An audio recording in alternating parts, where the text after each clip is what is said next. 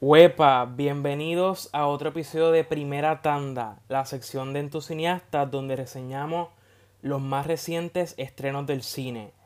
Mi nombre es Brian y en este episodio me acompaña... Dímelo aquí, Oscar. Y vamos a estar reseñando probablemente uno de los estrenos más anticipados de este año, que es la película The Batman. Hay que hacer énfasis en The. De Matt Reeves. Ajá, literal. Es, una, es un gritty reboot, so The obviamente tiene que estar. Y pues si han escuchado de esta película, es un reboot del popular superhéroe Batman. Y pues cada vez que se hace una interpretación de este personaje, es, algo nuevo, o sea, se trata de darle un tono diferente, o mejor dicho, una interpretación diferente a este personaje y su historia.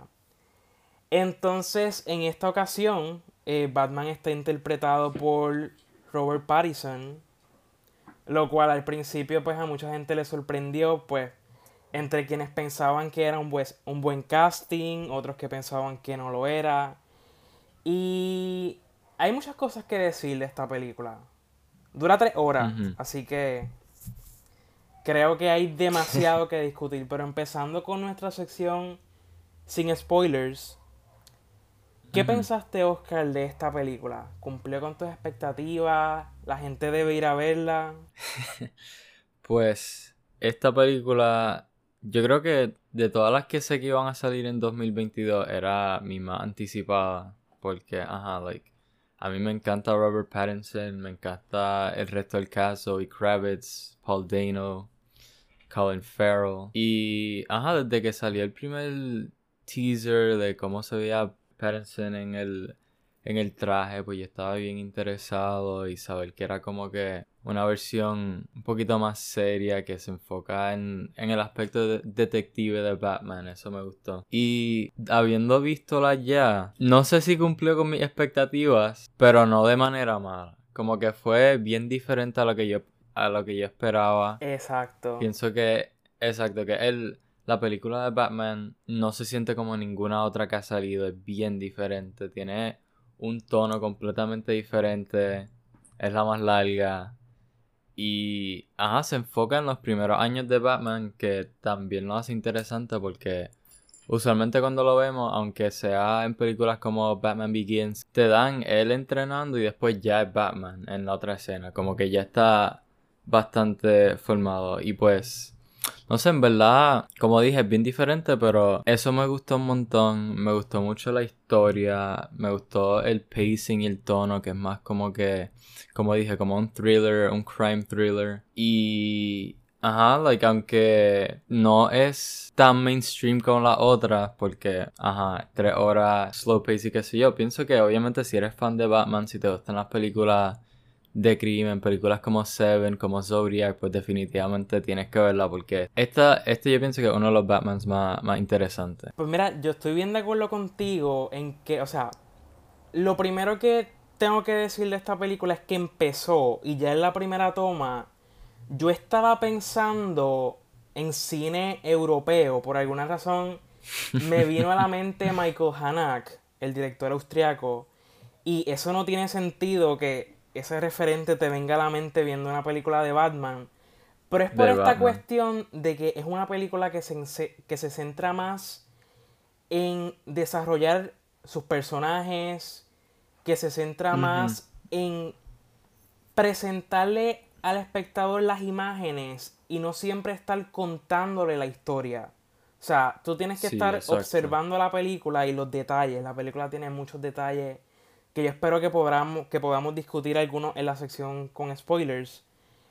Pero la película está repleta de momentos que parecerían pequeños, pero son detalles que le añaden a todos los personajes de esta película. Así que para quienes no han visto la película, yo creo que lo que podemos resumir aquí es que es bien diferente a cualquier cosa que puedan estar esperando. No es una película repleta de acción. Y no es que no tenga escenas de acción, porque las tiene. Pero no es como que lo que corre la trama. Exacto, sí. Y sí, yo pienso que es una película que va a apelar a los fanáticos de Batman. Tengo que ahora mismo... Acabo de recordar que cuando se hizo el episodio de Spider-Man, eh, Bonnie, otro de los entusiastas, mencionó algo que se quedó en mi mente y fue que él mencionó que hay dos tipos de personas. Los que su superhéroe favorito es, es Spider-Man y los que su superhéroe favorito es Batman. Y yo dije, contra, eso es tan cierto.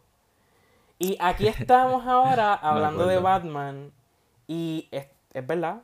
Yo soy ese tipo de persona. Mi favorito es Batman. así que... y, yo que estaba en los dos episodios. Tú te identificas con los dos. Sí, I mean, yo pienso que yo tuve como que mis fases, como que cuando era chiquito a mí me gustaba más Spider-Man y después como que cuando ya crecí un poquito, mi personaje favorito era el Joker, que ajá, no es Batman, pero tiene que ver con Batman, so, definitivamente veo como que eso se diferencia ahí. Y rápido, sin spoilers, ¿cómo piensas que esta película trabajó el setting de Ciudad Gótica? Con todo este hmm. repertorio de villanos y personajes complejos. Para mí es totalmente diferente a lo que había hecho Nolan previamente. No, 100%, sí, sí, sí, ¿verdad? Porque, ajá, con Nolan específicamente, yo pienso que cuando te enseñan a Ciudad Gótica, eh, se siente como cualquier otra ciudad. Se siente como un sitio ahí súper normal, súper whatever, pero en esta película, como que yo entiendo por qué porque la gente de ahí es tan miserable y porque hay tantos villanos, como que siento que la ciudad se siente como que mucho más. Estoy buscando la palabra, pero se ve como un sitio que en verdad tú no quisieras vivir ahí, como que se ve más como, ajá, como que tiene un poquito más de vida y tiene un poquito más de, como dije, más de peligro y más que I mean, se llama Ciudad Gótica y pienso que es la primera que de verdad enseña el aspecto gótico. Eso es verdad. Eso es verdad. Dios mío, sí, sí. Si, el, eh, si la mansión de, de Batman en esta película parecía de The Addams Family o de la película live action de Casper, que era como que así bien, bien dark. Y también algo que me llamó la atención de esta versión es que el, el Batman es mucho más reflexivo en el sentido de que es narrador también en la película. O sea, escuchamos los pensamientos de él escuchamos como las entradas en un diario, por así decirlo. Y eso me llamó la atención porque nuevamente es algo que es contrario a lo que vemos típicamente en el cine comercial. Y por lo menos eso a mí desde el principio me chocó, como que diablo. ¿Qué están haciendo esta gente? Sí, sí, de acuerdo. Eso. Ajá, yo no lo yo no lo pensé mucho en el momento, pero ahora que lo mencionas, pues tienes razón. Es como que algo diferente a lo que hemos tenido y algo que de verdad añade un poquito de... Aunque tú dijiste que es bien reflexivo, no habla un montón. Tener ese monólogo interno y esa entrada en el diario como que ayudan mucho a desarrollar el personaje y hacer que nosotros entendamos su punto su punto de vista y cómo él maneja la situación alrededor de él. Creo que ya lo habías mencionado, pero otro de los aspectos más importantes, si no el más importante de esta película, es que se trata de trabajar la historia de Batman de una manera más enfocada en su trabajo como detective. He visto muchas reseñas de esta película describiendo a este Batman como el mejor detective del mundo. Y yo dije como que diablo, todo el mundo se puso de acuerdo para utilizar esa, esa expresión, ¿verdad? ¿Verdad? Porque eso es uno de los nicknames que Batman usa, que es el mejor detective. Exacto, World's Greatest Detective. Y entonces, eso se ve bastante en esta película más que en cualquier otra. Porque como el villano principal, si vieron el trailer o, o cualquier eh, cualquier promoción de la película, el villano principal es The Riddler. Así que es el villano perfecto para uno trabajar una película de misterio. Y sobre especialmente como lo, traen, que parece al. que está basado en el Zodiac Killer de vida real. Eso mismo iba a decir. Que recoge estéticamente muchas de las influencias de la película Zodiac de David Fincher y que a su vez está basada en una historia real. Exacto. Bueno, yo creo que en conclusión lo que podemos decir es que este Batman no es lo que la gente puede esperar. no está Ujú, enfocado en escenas de acción. Es una película de tres horas que se toma el tiempo para desarrollar sus personajes. Es una película densa hasta cierto punto que tiene muchos Sí, giros en su trama, que tiene muchos detalles que hay que estar pendiente. Yo estoy pensando volver a ver la película. No, sí, yo definitivamente también. Yo como, yo quiero verla otra vez. Yo siento que viéndola una vez nada más no es suficiente para like, crear una opinión así Exacto. 100% accurate y concreta. Ahora mismo yo puedo decir que me gustó mucho la película, No, sí, sí. pero que probablemente hay muchas cosas que viéndola por una segunda ocasión puedo apreciarlas mucho mejor. Definitivamente. Así que nada, ¿cuál es tu rating para esta película? Bueno, con todo lo dicho y también quiero mencionar que yo pienso que este es el Batman live action que más miedo da. Aunque está empezando, yo pienso que la manera que traen el personaje y la manera que él se aparece a los villanos y a los criminales que uno enfrenta, especialmente al principio, es como que usando ese miedo más, tratando de parecer algo más que humano y pues de verdad que me gustó un montón eso y siento que, ajá, como dije, like, de todos los que han pasado, el más miedo que da y eso me encanta. Y también, como dijiste, no tiene, no está repleta de acción, pero la acción que tiene está hecha de manera bien creativa. Siento que cada una era diferente, cada una tenía como que algo que la separaba de la otra y estuvo bien entretenida. Y pues rating, yo, bueno, de verdad que me gustó un montón. Y como dije, la voy a ver otra vez, un par de veces. Así que yo le daría como un 4.34. Y a diablo, o sea, este número súper Sí, específico. está al- alto. Claro, ¿cuándo no? Pues mira, yo voy a hacer una excepción esta vez. A mí no me gusta esta cuestión de decimales random ni nada por el estilo, pero la película no es 4 estrellas, pero tampoco es 4.5, así que le voy a dar un 4.25, que es literalmente la mitad de En eso. el medio, sí. Sí, sí, sí. Y pues sí, yo creo que la conclusión es que la película nos gustó muchísimo. Sí. Deben ir a verla en el cine. Yo no tuve la oportunidad Sí. de verla en IMAX, pero en IMAX se debe ver brutal. Definitivamente, sí, está increíble. Y bueno, ahora a partir de este momento vamos a comenzar a hablar con spoilers. Así que si no han visto la película, vayan al cine, vale la pena verla. 100%. Siempre y cuando tengan las tres horas para ver la película, porque Ujú. entendemos, está larguita, pero vale la pena. Así que ahora comenzando a hablar con spoilers, creo que tenemos que empezar indudablemente hablando de la introducción. O sea, esta película, antes de enseñarnos li- literalmente a Batman, empieza con esta secuencia que está eh, narrada por el personaje y que te va enseñando diferentes criminales cometiendo crímenes en Ciudad Gótica y empieza a trabajar esta idea del miedo. Esta Sí. idea de que esa señal que hay en el cielo, que típicamente es Ah, lo que bat señala que pues necesitan La a Batman. Exacto, la batiseñal. Pues esa señal es una advertencia. Es más bien para Yeah. jugar con este miedo en, pues, en que los criminales saben que los están velando, que Batman está por ahí suelto. Y Exacto, bien que piense que está alrededor de cualquier esquina oscura. Exacto, eso iba a decir. Bien interesantemente, me gustó mucho cómo trabaja esa idea de que en cualquier lugar oscuro puede salir Batman.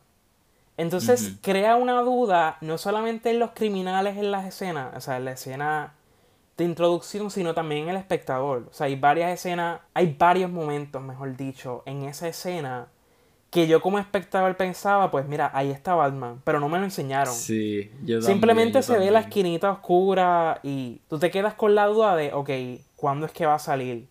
Hasta que finalmente sale y pues esa es la entrada, o sea, esa es la Sí, es entrada. la entrada, la entrada, sí, esa, ajá, yo, yo vi la película el martes y yo todavía estoy pensando en esa primera entrada de Batman, esa, esa primera vez que él sale, que sale de la, de la sombra, sale con el suit completo, está increíble. Y entonces después de esa escena de introducción, Otro aspecto que me llamó la atención es cómo esta película trabaja a Batman.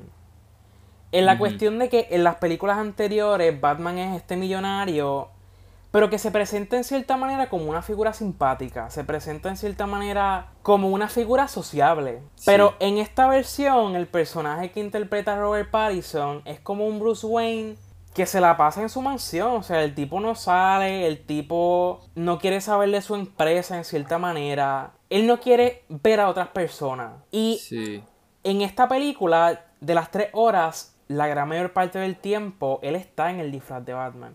Que hasta cierto punto me dice como espectador que él se siente que su verdadera identidad es Batman y que su máscara es Bruce Wayne. Sí, sí. Y que se trabajara de esa manera inversa, a mí me pareció fenomenal. Sí, I mean, ajá, sí, yo mismo, como tú dijiste, la, la mayoría de la película él está como Batman. Y yo hasta sentí que cuando él no estaba en el disfraz, él todavía estaba haciendo de Batman, solo que sin el disfraz, como que... Exacto. Algo que, ajá, inicialmente no me gustó, pero ahora pensándolo y como que después de tenerlo en la cabeza por un tiempito, es que yo sentí que, que no había una diferencia entre el personaje de Bruce Wayne y Batman, que no era como en todas las otras que cuando tú ves a Bruce Wayne, este billonario, un socialite que se pasa hangueando básicamente, disfrutando, haciendo de todo, que tiene como que esta persona de el bachelor. Y después cuando es Batman que es el, el, el crime fighter y qué sé yo. Y como dije inicialmente eso no me gustó pero siento que en el contexto de que en la película te dicen que él solo lleva haciendo Batman por dos años y se nota que él todavía está averiguando cómo es el Batman y qué tipo de vigilante es y cómo le, cómo va a, ah, como que usar su poder. Siento que funciona porque se entiende por qué él quiere estar todo su tiempo como Batman y por qué no le importa tanto Bruce Wayne. Pero también me gustaría que en las próximas películas pues se trabaje un poquito más esa diferencia entre Bruce Wayne y Batman. Otra cosa que se destaca mucho de esta versión es que este Batman, a diferencia de otro, nunca se presenta como una figura perfecta. O sea, hay veces que vemos que hay cosas que no le salen bien o momentos donde él admite que él no puede estar en todos lados. Por ejemplo, en la escena de introducción, una de las razones por la cual es importante la idea del miedo y la idea de la señal para advertirle a los criminales es por el hecho de que él como Batman no puede estar en todos lados. Exacto. Exacto, sí. Y que desde el principio te hagan ese señalamiento de que pues, él no es perfecto, que a diferencia de otras películas es como que parecería que hay un crimen en Ciudad Gótica y Batman le cayó allí. Sí, o sea, él simplemente sabía que iba a ocurrir un crimen allí y llegó allí. Entonces, en esta película se señala que, pues, no, o sea, él, no puede estar en todos lados. Y ese fue uno de los aspectos que me pareció sumamente interesante de esta versión. La primera escena de acción, la primera pelea que él tiene, tú ves que algunos criminales logran darle, como tú dijiste, no es perfecto y todavía está averiguando las cosas y pues me gustó eso mucho, que le añadieran como que eso, a mí no mistakes, pero esas cosas humanas que todo el mundo tiene sus cositas como tú dijiste, no puede estar en todos lados a la misma vez y pues eso se trabajó de una manera que funciona súper bien. Y que al final del día eso es importante porque a diferencia de, por ejemplo, Marvel, en las historias de Batman, este, este superhéroe no tiene poderes realmente. Simplemente es un millonario que está gastando su fortuna en equipo que le permite pues hacer esta, esta labor de vigilante y pues le permite no, ¿verdad? no, no herirse, por así decirlo, no, no maltratarse tanto. Pero a fin de cuentas no es que tienen superpoderes. Exacto. Bueno, hay que hablar entonces de los villanos. Ellos no decidieron hacer un villano solamente. Ellos decidieron hacerlos todos. Digo, no todos porque Batman tiene un repertorio bien grande, pero hay un montón de villanos, pero el principal, y debemos empezar por ese, es The Riddler. Para mí lo trabajaron muy bien. Y yo sé que hay gente que va a decir que es como la versión straight de, la versión que se hizo previamente con Jim Carrey en los 90.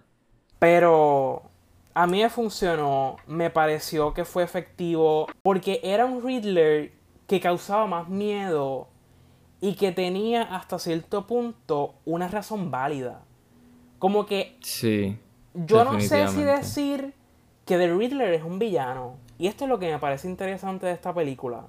Entiendo, sí. Como que... Yeah, yo pienso que este Riddler, como había mencionado que lo basaron en el Zodiac Killer y lo hicieron como que más un asesino en serie que como en los videojuegos de Arkham o en los cómics, que, que, es más como que un criminal que básicamente siempre le da a Batman los hints y le da la metodología de cómo pararlo. Yo siempre veía eso y nunca lo tomaba en serio. Ajá, like pensaba que como estaba tanto en hacer los riddles, pues que nunca hacía las cosas de una manera en donde he could get away with it. Pero como lo trabajaron en esta película, que es más como usando a Batman sin, sin que él se dé cuenta, fue súper interesante y funciona súper bien con la manera que está escrita la película, el tono, la dirección y esta versión diferente de Batman. Y, ajá, para, para la primera película de Robert Pattinson, tener el, un personaje, like un Riddler así, pues siento que fue una selección muy buena para enseñarnos algo diferente, pero algo que, que nos podamos creer que le está dando trabajo a Batman y que sea como que un challenge para él. Definitivamente porque esta versión de Riddler me pareció como mucho más inteligente, mucho más astuto en sus acertijos, en la manera en que crea todo este plan pensando en Batman como un aliado. Porque literalmente eso fue lo que pasó. O sea, Batman no es como esta persona que lo está persiguiendo y ya. Él simplemente crea todo este misterio y le dirige cartas específicamente para Batman con la intención de que sin que éste lo sepa, sin que Batman lo sepa, le está ayudando en, su, en su misión. Exacto. Entonces, habiendo hablado de Riddler, tenemos que hablar de Catwoman. A mí me pareció interesante. Eh, puedo decir que a ella la han trabajado previamente como villana, como interés amoroso, como otro superhéroe más en Ciudad Gótica. Se ha trabajado de muchas maneras. En esta película te lo dejan un poco ambiguo. Nunca la trabajan como una villana, pero es interesante y me llamó la atención que el traje de ella, o sea, si es que puedo decir que tiene un traje, ella no tiene un disfraz que yo diga, ella es Catwoman. Pero la película te da unos hints con la cuestión de que ella tenía unos gatos en su apartamento, de que le gustaban los gatos. Sí, tenía el látigo también, pero no exacto, un montón. Exacto. Que me pareció interesante, nuevamente, cómo fue que trabajaron eso en esta versión. Sí, sí, definitivamente que Exacto, como que Catwoman es más como, como que una antiheroína, no es como que ni completamente buena ni mala. Y a veces trabaja con Batman, pero siempre está haciendo las cosas por ella primero, no está pensando en el bien común o en salvar a gente ni nada, ella está pensando en ella. Y, ajá, estoy de acuerdo con lo que dijiste, que la trabajaron de una manera diferente. Y me gustó mucho que, aunque obviamente es la historia, esta es la historia de Batman y de también muchos de los elementos de la trama tienen que ver con ella y tienen que ver con su historia, tienen que ver con su familia y su personaje y pues me gustó eso de que no es solo una película de Bruce Wayne y Batman, sino que es de Batman y Catwoman y que, ah, aparte de eso, Zoe Kravitz pienso que fue excelente, yo, yo ella creo hizo un tremendo trabajo en ese rol. Exacto, sí. Ah, yo pienso que fue mi actuación favorita en toda la película. Y bueno, ¿qué pensamos entonces de El Pingüino? Un personaje que a la gente le llamó la atención rápidamente por la transformación con el maquillaje que le hicieron a, Colin Farrell.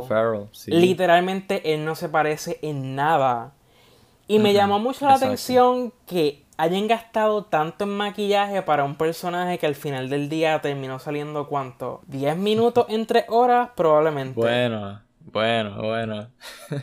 a mí no entiendo. Yo pensé que él iba a tener un rol más grande. Pero también pienso que salió suficiente, como que. Aunque no salió mucho, siento que cada vez que salía hacía que la escena contara. Hacía que la escena fuera memorable. Y pues, ajá, Colin Farrell no está ahí. Este, él, como tú dijiste, se transforma completamente, obviamente ayudado por el maquillaje y los prosthetics. Y, ajá, me gustó ver que este personaje del pingüino, que usualmente es el líder, es como un crime boss, esta figura bien poderosa y bien con un montón de influencia, que todavía no esté ahí, no esté completamente, you know, en su peak. Está como llegando a eso y pienso que la manera que enseñan su ascenso al poder funciona súper bien y fue interesante ver eso, que no está completamente desarrollado, pero está llegando y estamos como que viendo ese rise. Y eso tiene un propósito, porque según entiendo, HBO Max va a ser una miniserie. Sí, van a hacer una serie, sí. De eso mismo, de cómo él se convierte en el, en el jefe.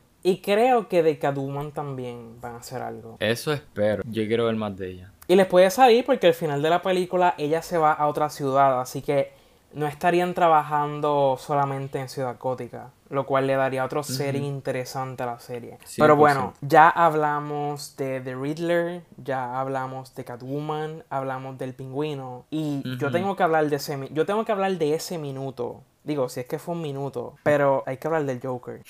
Right, yo no me esperé eso para nada. Yo pensé que eso era otro personaje, ¿verdad? Porque, ajá, eso pasa al final y es como bien chiquito. Y no pensé que los rumores eran ciertos que Barry Keegan. Yo pienso que, like, se sintió un poquito out of place, pero espero que, que, lo traigan de una manera diferente, que sea como que una versión más como el Batman de Robert pues mira, para mí cuando yo vi esa escena, yo no sabía lo que estaba pasando. Yo lo primero que pensé, ok, ¿con quién está hablando? Yo pensaba que estaba hablando solo al principio. Pero entonces después sale este personaje al lado, le empieza a hablar y yo dije, ok, es lo que estoy pensando. Y finalmente reconocí el personaje por la risa. Sí, ¿verdad? Por la risa. Y entonces lo primero que me pregunté fue, ok, pero ¿qué actor es ese? O sea, ¿quién está interpretando a ese personaje? Peor aún, yo, yo pensé como que, ok, pero es que no han anunciado a nadie. O sea que simplemente como que cogieron a alguien random y como no te lo enseñan, pues literalmente podían hacerlo. Podían ponerte a alguien random. Literalmente, sí. Y, y nadie se iba a dar cuenta. Pero aparentemente ya hay alguien para el personaje. Exacto, yo, como dije, yo pensé que ese era otro personaje. Pensé que como estaba en Arkham Asylum, iba a ser un tease de algún otro villano que a lo mejor no hemos visto en live action antes o que hemos visto pero no de esta versión y pensé que era como que un easter egg nada más, pero después como tú dijiste tiene la risa, pues... Ajá, como que es bastante claro que es el Joker. Y ya cuando yo me di cuenta que era el Joker, pues me acordé de, como dije, los rumores que vi que Barry Keegan estaba básicamente...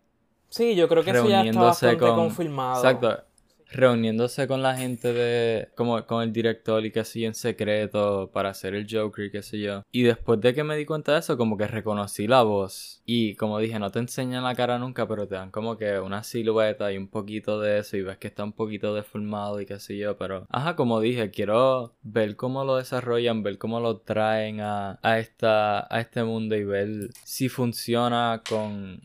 Ajá, la versión diferente de Batman de Robert Exacto.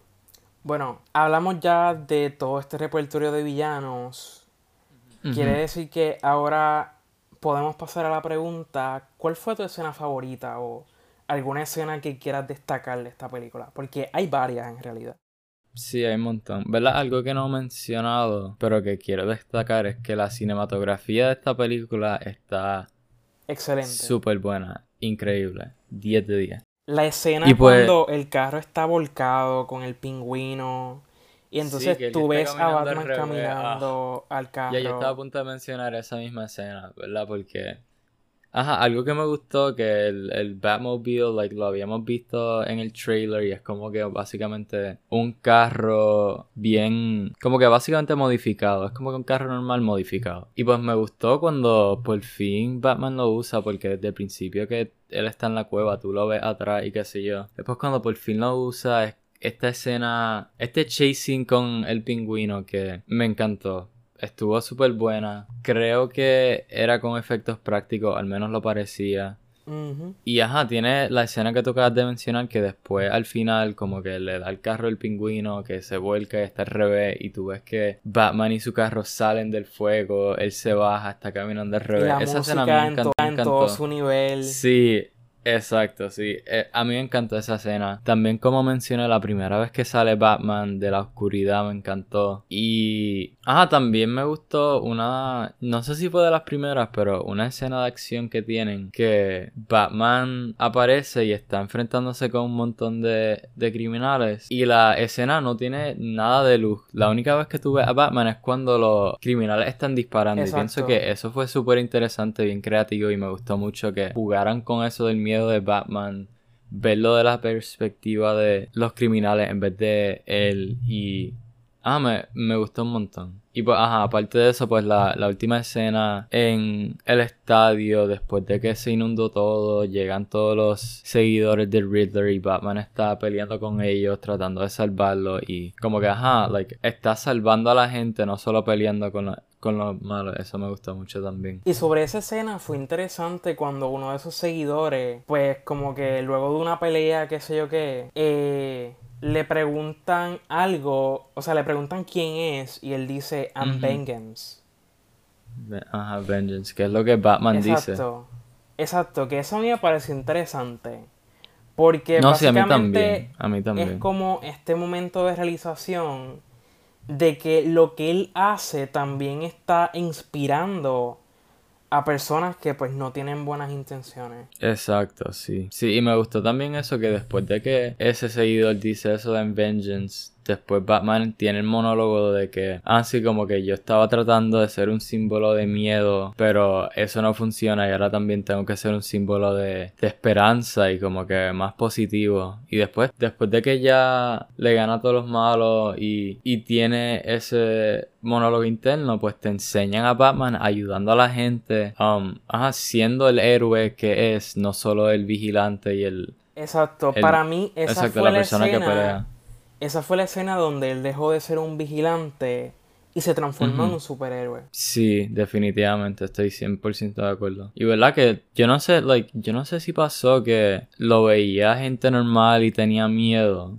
Pero, ajá, después de ese momento, pues ya lo veían como, como tú dijiste, como un superhéroe, como un símbolo positivo y como que ya no le tenían miedo. Y también eso es algo que esta película trabaja de una manera bien particular y es la cuestión de que este Batman no es aceptado por la gente.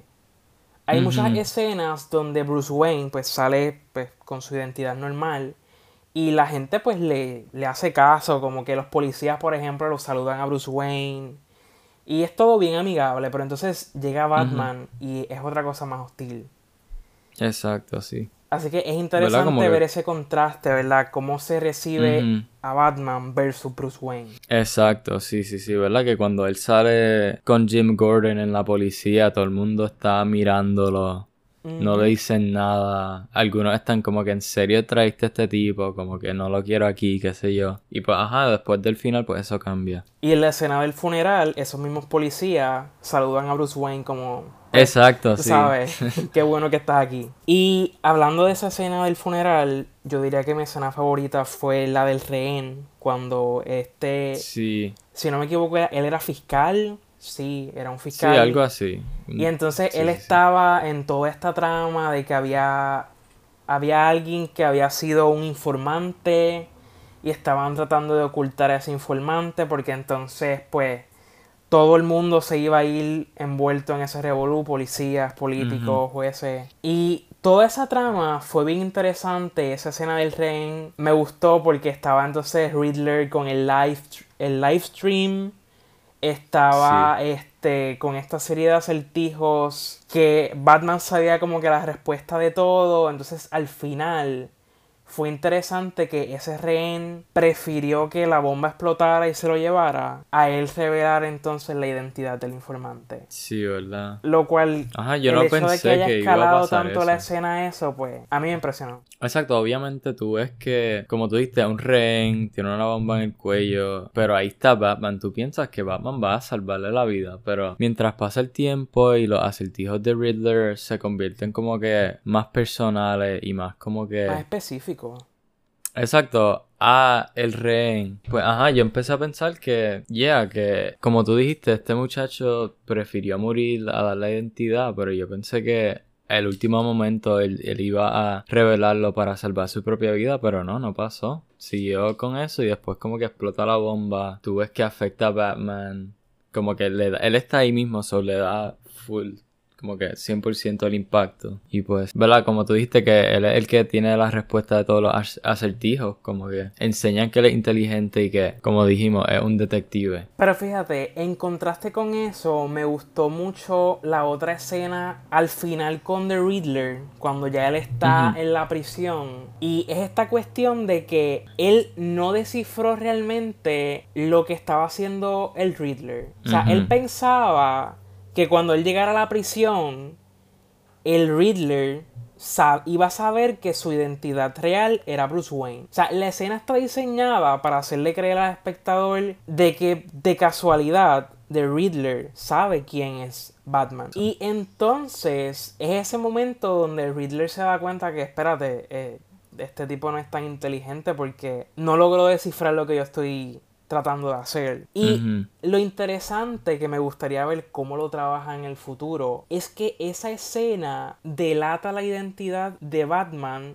sin querer queriendo. De la manera en que se trabaja la escena, The Riddler fácilmente puede deducir que él es Bruce Wayne. ¿Verdad? porque él dice el nombre porque... Exacto. Exacto, Bruce Wayne era el próximo target, la próxima persona que, que Riddler quería matar, pero coincidentemente el único que sobrevive, el único que no pudo, you know, que no pudo alcanzar. Bueno, yo creo que ya hemos hablado de las escenas, hablamos de los personajes. Ahora lo que queda es qué esperamos del futuro de esta trilogía, porque según entiendo va a ser una trilogía. ¿Qué esperamos de esto? pues, como dije, me gustaría ver un poquito más la diferencia entre Batman y Bruce Wayne que nos enseñen que como ah, que ajá, tú lo mencionaste más temprano que Básicamente no le importa la empresa, no le importa salir de su casa, ser visto en público. Y espero que enseñen que sea parte de la sociedad, no solo como Batman. Espero que eso lo desarrollen. También me gustaría, como dije, ver más de Catwoman. Seguir viendo a más de los villanos icónicos de Batman salir. Me gustaría